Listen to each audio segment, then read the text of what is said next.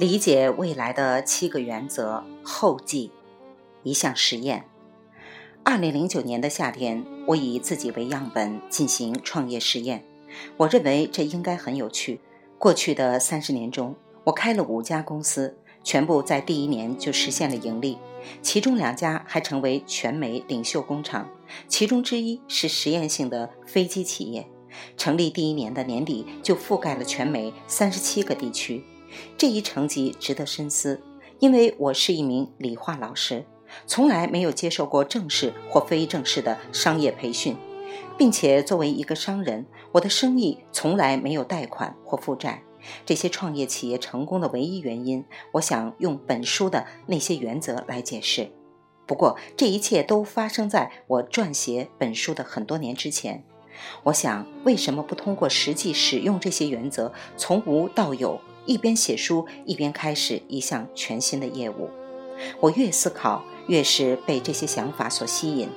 当时全球陷入空前的经济危机，美国正经历二十世纪三十年代以来最严重的经济衰退，下岗人数成千上万，企业接连倒闭。如果反其道而行呢？成立一个新公司，雇佣人来工作，这是检视远见力原则的大好时机。在混乱之中，我可以在短时间内创建成功的企业。我决定一边写作一边实践它，建立一个以发挥社会影响为经营目标的新企业，让这个企业在本书出版前就获得可观的盈利。概念成型，从确定性开始，我想寻找一个技术型驱动的硬趋势，一个相对新的事物。让我可以肯定它有蓬勃发展的未来。这样的领域有几十个，甚至上百个，而我选择了智能手机。确定性、洞察先机和变革等原则都告诉我们，个人电脑正在经历一次重大转变。在过去的半个世纪中，庞大的电脑主机和终端演变成了台式机，再到笔记本电脑，接下来会发生什么？现在的电脑就在我们的手掌上，个人移动平台如智能手机的智能平板将彻底改变计算机，变革商业。关于这一点，我们可以肯定吗？是的，由于三大数字化加速器处理能力、存储空间和带宽的垂直增长，和八个途径去物质化、虚拟化、移动化、产品智能化、网络化、互动化。全球化和汇聚化，智能手机和智能平板毫无疑问走在个人电脑发展的前沿。此外，新一代智能手机和智能平板的功能也将变得更加强大和灵活，不只是发生了变化，而是变革。应用程序 APP 的革命使个人能够个性化自己的手机，并且能够让我们时时刻刻把多媒体互联网的力量掌握在手中。无论我们做什么，无论我们走到哪里。都可以随心使用，应用程序的数量如雨后春笋般壮大。我们可以随意选择应用程序来解决任何问题。手机的功能不再由手机制造商来决定。计算机程序往往价格昂贵，而且安装和升级都很麻烦。应用程序却价廉物美，操作简单。应用程序革命释放出了巨大力量，并把力量交到个人用户手中。它不只是让某些事情变得更容易，它正在改变我们做事情的方式。公司开张，二零零九年八月，我申请设立了一家新公司，叫愿景应用程序公司。正如我们在公司网站上所说，本公司致力于研发市场上最先进的商业和个人手机应用。我得到了苹果、微软、Google。RIM 黑莓手机等公司的开发许可证，以便与这些主要的智能手机机型兼容。虽然我立刻明白了，应该先锁定 iPhone，再去跨平台。我不是计算机程序员，不懂电脑绘图、网站设计和 iPhone 界面。我需要一个团队。为了降低创业成本，激发创业精神，我选择聪明的年轻程序员和设计师。他们刚从大学毕业。是职场新人，他们迫不及待地想在技术革命中占领先机。我跳过一切复杂的薪水制度，创造了一个独立承包的虚拟团队。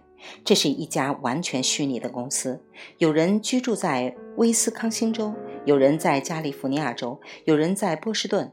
我们通过技术连接进行协作和生产。我知道，随着公司的需求增长，我们会招进新人。当时机成熟，就将他们转换成正式员工。当然，我们的第一个大问题就是究竟开发什么样的应用。我们不想贸然选出一个类型的应用程序后就投入设计研发。我们首先花了一些时间分析未来趋势。当时的应用程序商都是看到市场上怎么发展就怎么开发，而我们想洞察先机。因此，一开始我就问了这样几个问题：往后一两年中会出现什么顶尖的应用程序？有哪些特点会让人爱不释手？有什么能将它们区别于其他应用程序呢？通过这次调查，我们创建了一套包括约三十个未来标杆的开发标准，每一件产品都需要遵循这些标准。在开始之前，我们就想知道所有的应用程序长什么样。我们想创造一个品牌，而不仅仅是一个应用程序。例如，我们可以看到，应用程序市场正在呈爆炸式增长，市场上已经充斥着各种产品。未来几年将经历一个优胜劣汰的过程，精英中的精英才能生存。一个能在未来真正成功的应用程序，必须有一种令人叫绝的元素。一要有高度的惊喜值，好玩到不下载就对不起自己；二要下载了就想跟朋友分享，这只是其中的两条标准。宏大愿景，标准列表的另一个特点，我们想让研发的应用程序具有真正的差异性，要产生积极的社会影响。鉴于全球正在从稀缺经济转变为丰饶经济，成功的应用程序将是丰饶的代言人。换句话说，将显著改善人们的生活，这也是我们网站上的愿景声明。愿景应用程序公司基于什么的企业愿景在于最大化利用智能手机技术的革命，让世界更美好。请注意，该声明最重要的一句话是“让世界更美好”。我们不只是想研究出好玩的应用程序获得利润，我们更想使应用程序以积极的方式。改变世界。研究过程，下一个阶段是市场调查。有了未来的研发标准，我们列出了不同的领域的一百种不同的应用程序。我们设想开发疾病管理应用程序、采购和库存应用程序，以及各种其他应用程序。从这个列表中，我们使用 Google 分析和其他一些研究工具，调查人们最感兴趣的是什么，以及其他人还没有做的应用程序有哪些。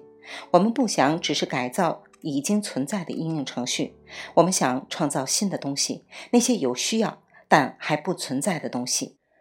在我们的所有研究中，有一项特别的发现：当我们搜索字符串。取消抵押品赎回权和取消抵押品赎回权房屋，发现每月有一点二亿次搜索量，这是一个庞大的数字，是我们关注的所有机会中最大的。而抵押品赎回权的应用程序有多少呢？零，还没有这样的应用程序。用于查找房屋的房地产代理商的。MLS 系统中也有只有少数丧失抵押品赎回权的房屋上市交易，所以即使代理都无法查到，太完美了。不仅有巨大的市场需求，并且没有现成的产品来填补，而且也符合我们对社会影响的标准。看到问题。二零零九年的夏天，当我们第一次产生这个想法的时候，正值大多数家庭购买意愿低落的时期，房屋价格直线下降，拍卖屋数目暴涨，新房建设已陷入停顿。事实上，房地产行业轰然倒塌是造成失业的一个主要因素，而失业是经济危机中最痛苦的一环，也是最慢出现转机的一环。建筑业劳动人口众多。但市场上已有几百万取消赎回权的房屋等待拍卖，再盖新房子已不可能。创造就业机会的唯一方法就是让所有取消赎回权的房屋都出售掉。如果能找到一种方法来将这些房屋出售，将会为房地产行业注入活水，创造更多的就业机会，并帮助国家经济好转。政府已经提出各种经济刺激措施，一些已经通过立法，以帮助首次购房者和其他人购买拍卖屋。立法虽然不失为一个好办法，但我们认为更好的办法是给人们提供新的工具。我们的研究显示，百分之六十的拍卖屋都要用现金支付，因此主要的问题不是申请房屋贷款，最大的问题是大多数人根本不知道如何找到拍卖房屋的信息，相关网站很少，信息不全，而且还向用户收费，也没有明确指导购买该房屋的说明。如果我们可以让人们快速、方便且廉价的，即零成本，在相应地区。找到拍卖屋，获得购买信息，并让取消抵押品赎回权的专家提供帮助呢？我们决定开发一款应用程序，让用户能够找到特定区域的取消赎回权的房屋，获得所有相关信息。应用程序中还包括一个智能指南，会告诉用户究竟如何去购买取消抵押品赎回权的房屋，甚至有可以提供帮助的专家热线。让我们暂停一会儿。应用反其道而行的原则，这个程序对正在寻找取消抵押品赎回权房屋的人很有效，但对于被取消赎回权的人呢？如果房贷违约，房屋被拍卖，你现在就需要找到一个新的地方居住，而且速度要快。